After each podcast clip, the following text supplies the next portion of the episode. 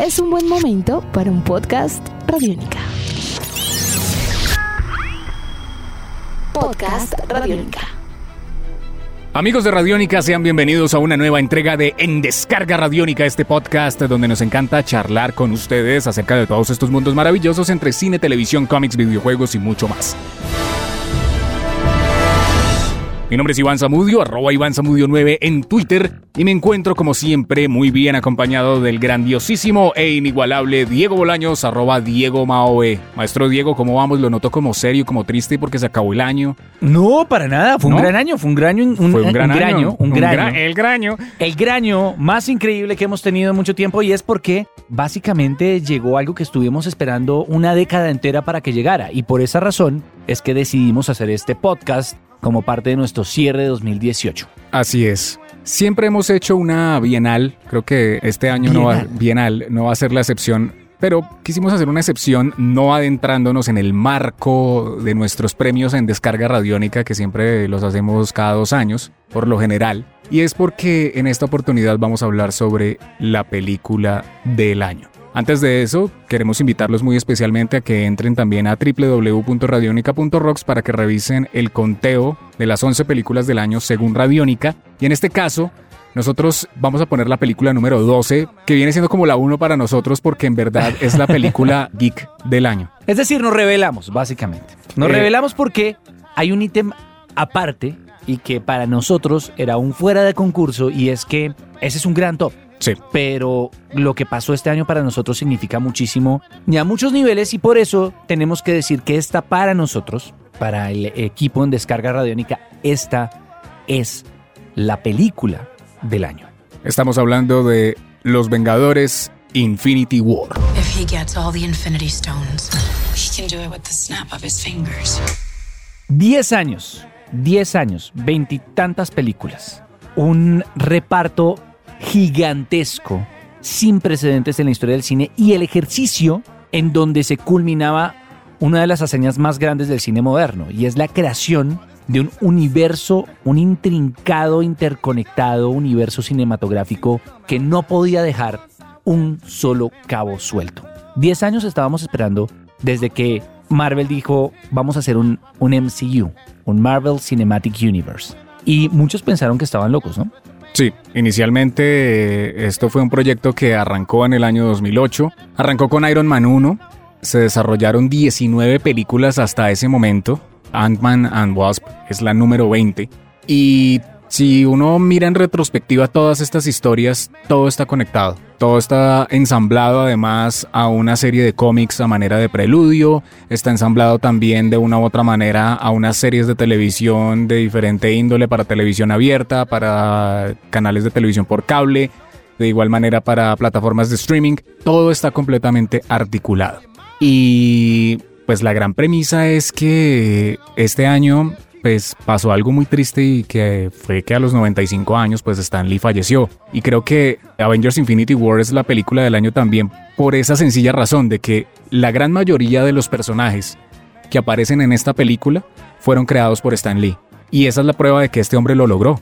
Su obra, el año entrante se cumplen 80 años de Marvel desde que arrancó en Timely Comics todas estas historias con el Capitán América y Namor y la Antorcha Humana pero Stan Lee llegó después con una historia del Capitán América, empezó a dar sus primeros pinos como guionista y como editor y lo logró. En algún momento alguien me dijo, Stan Lee hizo una hazaña tan grande que se le puede considerar literalmente como el Disney de nuestra época. Sí. Es un Walt Disney que inventó un mundo. Y eso Y un se- imperio. Un imperio. Y digamos que a este punto podemos decir perfectamente que Avengers Infinity War, anclado con lo que va a ser Avengers Endgame, es la culminación de la obra de este hombre que se pudo ir en paz. Y Lo además que logró. tuvo la oportunidad de verla. Claro. Ahora, más allá de un timing casi perfecto, casi poético, tristemente, trágicamente poético con la partida de Stan Lee, entender que fueron 10 años de creación de muchas cosas, estamos ante dos elementos muy importantes. Primero, tal vez entre elemento de ficción en el universo de entretenimiento mainstream más grande y ambicioso que se haya construido, como decía usted, Sí. por todos los elementos que le componen.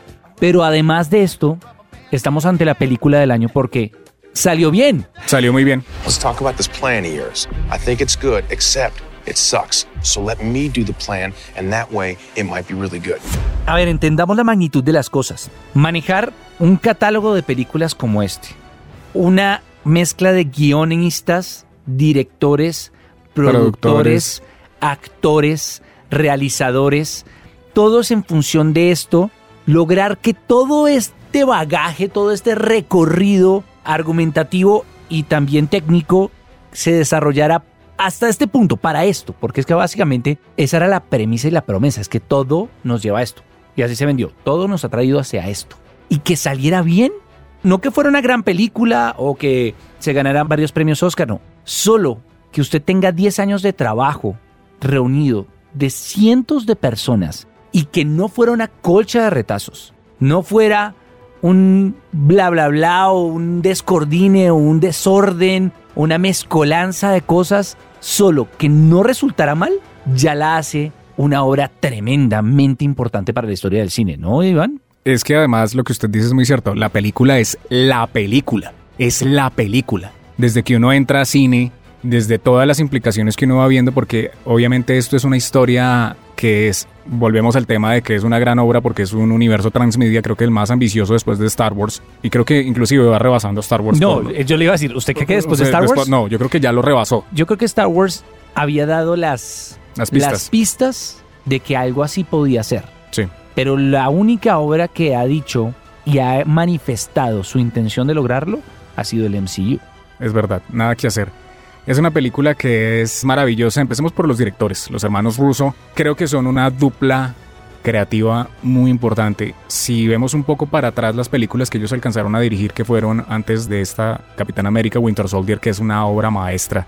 Y si vemos otra película increíble como es Guerra Civil, pues uno se va dando cuenta por qué sacaron a George Whedon y pusieron a estos señores a dirigir la película. Es así de sencillo son unos maestros en el ritmo. Es una película que desde que usted se sienta no para. Eso es como un tren en Japón a máxima velocidad.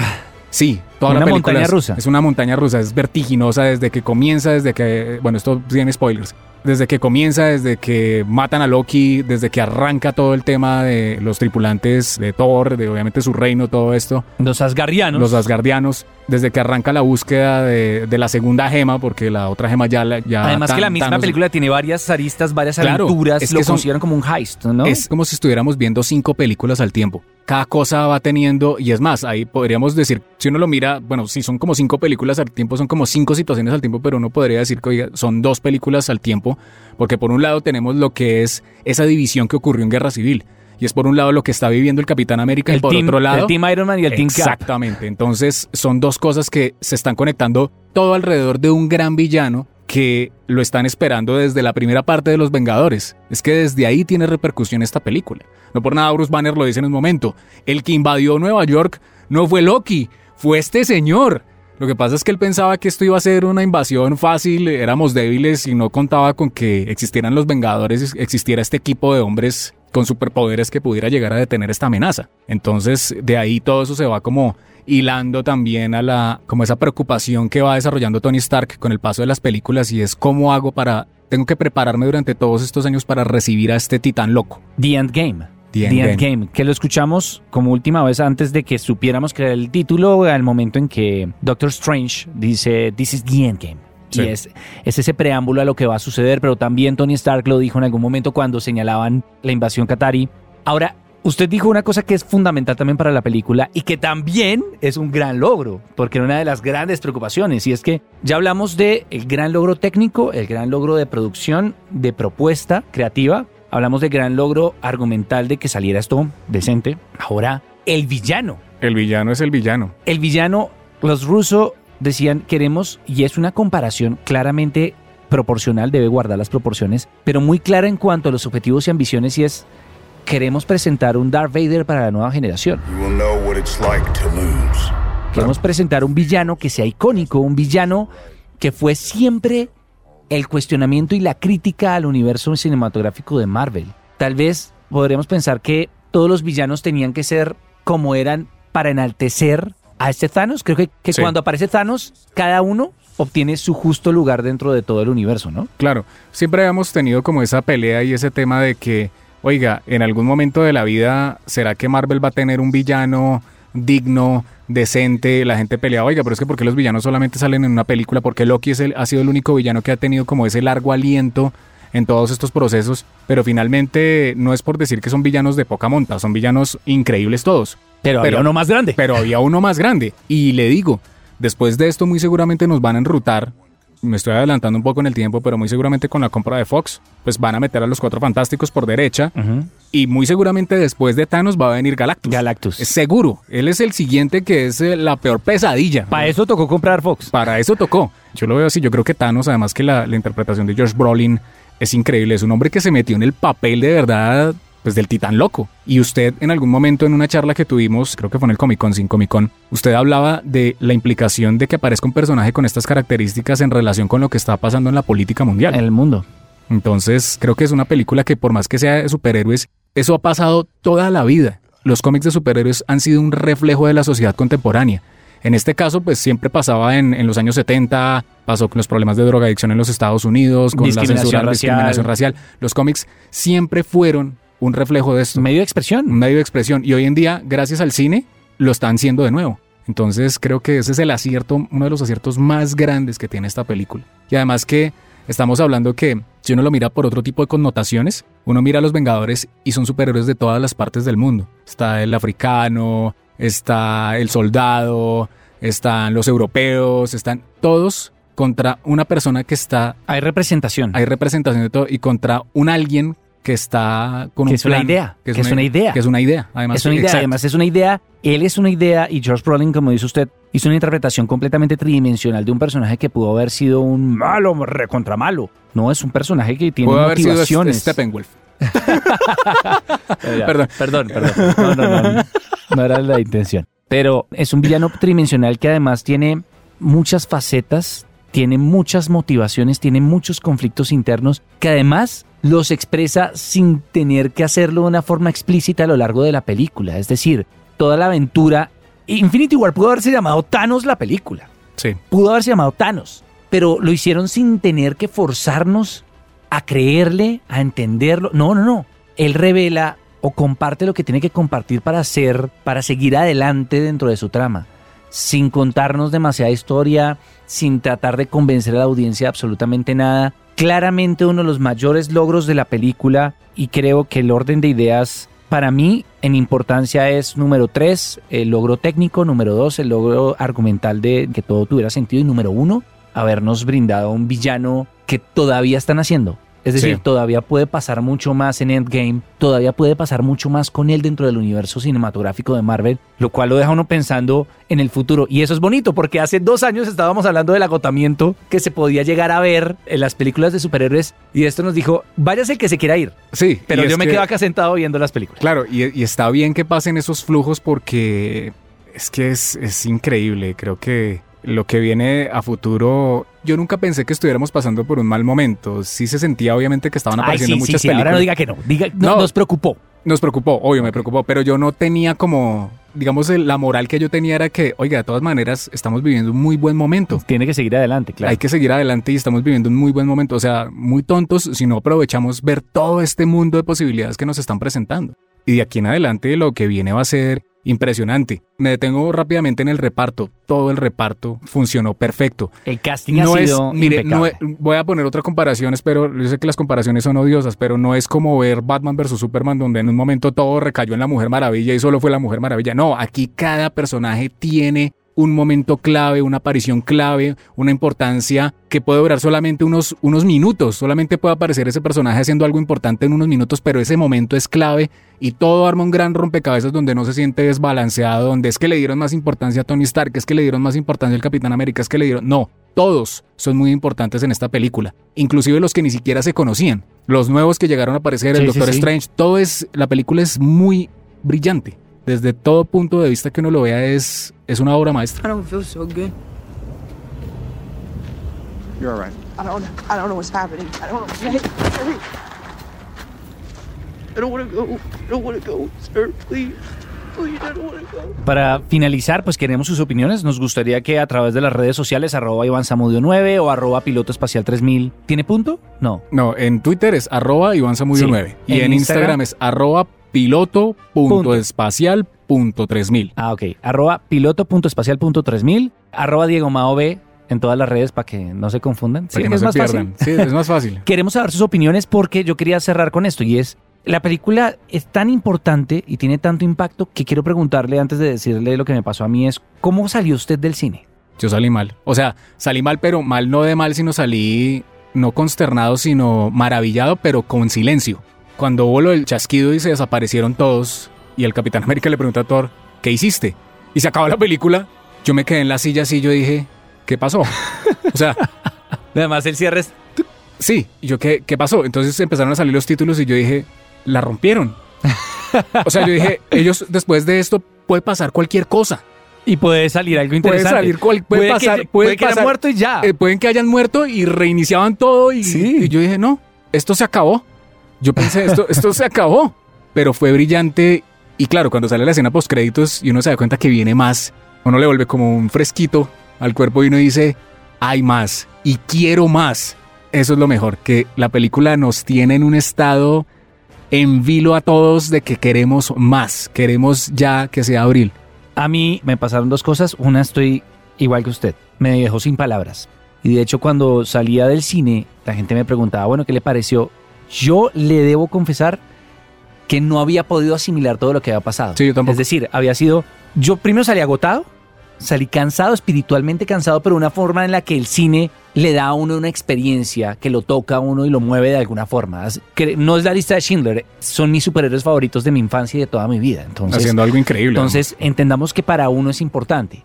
Entonces, cuando me preguntaban, yo tenía que decirles, yo tengo que dormir esto, tengo que analizarlo, interiorizarlo y entender si lo que vi es algo tan grande que no lo puedo comprender o algo que tal vez, y lo considere, no es tan bueno y esperaba demasiado de él. No, y yo entré, me subí al carro que me llevaba a la casa y dije, estoy movido, Sí. estoy movido y pase lo que pase, lo que usted dijo, todo puede terminar aquí y habrá valido la pena. Todo Ah. lo que sucedió, la forma en que me lo contaron, o todos pueden revivir y quiero saber cómo va a suceder.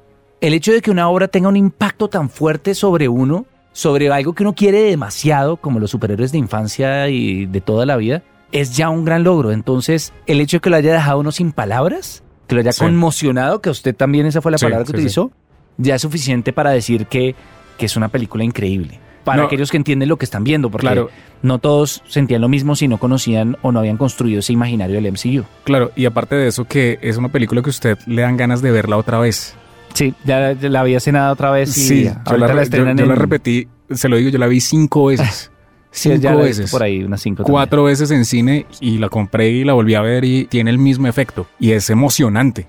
Y además que es una película que también en términos de cultura popular se movió.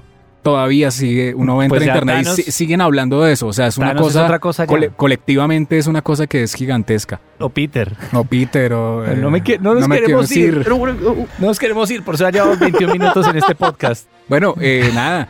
Obviamente, esta película también nos invita a volver a revisar todo el universo cinematográfico de Marvel Comics, todas las 20 Sí. películas, volverlas a ver Y los cómics. y volver a, a revisarlo todo porque uno va a descubrir otras cosas y porque uno de pronto va a encontrarle mucho más sentido a otras con respecto a lo que va a pasar a futuro. Hay una teoría en internet, hay muchas teorías de los fanáticos, pero hay una teoría que es muy interesante y es que dicen que eh, la premonición que, que hubo en Age of Ultron de que los Vengadores aparecían muertos, si recuerdas esa sí, escena, sí, sí, claro. eso es lo que va a pasar en Endgame. Entonces también el fandom se está moviendo con teorías, con cosas. Entonces hay mucho movimiento. Hay que volver a revisar todas estas películas. Hágase las teorías que usted quiera. Claro. Son bienvenidas. Yo soy fan de la teoría Skrull. Sí, sí, sí. Haga- Uf, voy buenísimo. Con toda. Haga las teorías, vívalo, siéntalo. Y si quiere más, no solamente limítese a las películas, váyase a los cómics también. Porque esto, Esto es para celebrarlo. esto es, esto es para celebrarlo. Estos fueron los 95 años de un hombre que lo logró y que nos dejó desde el papel una gran historia en el cine.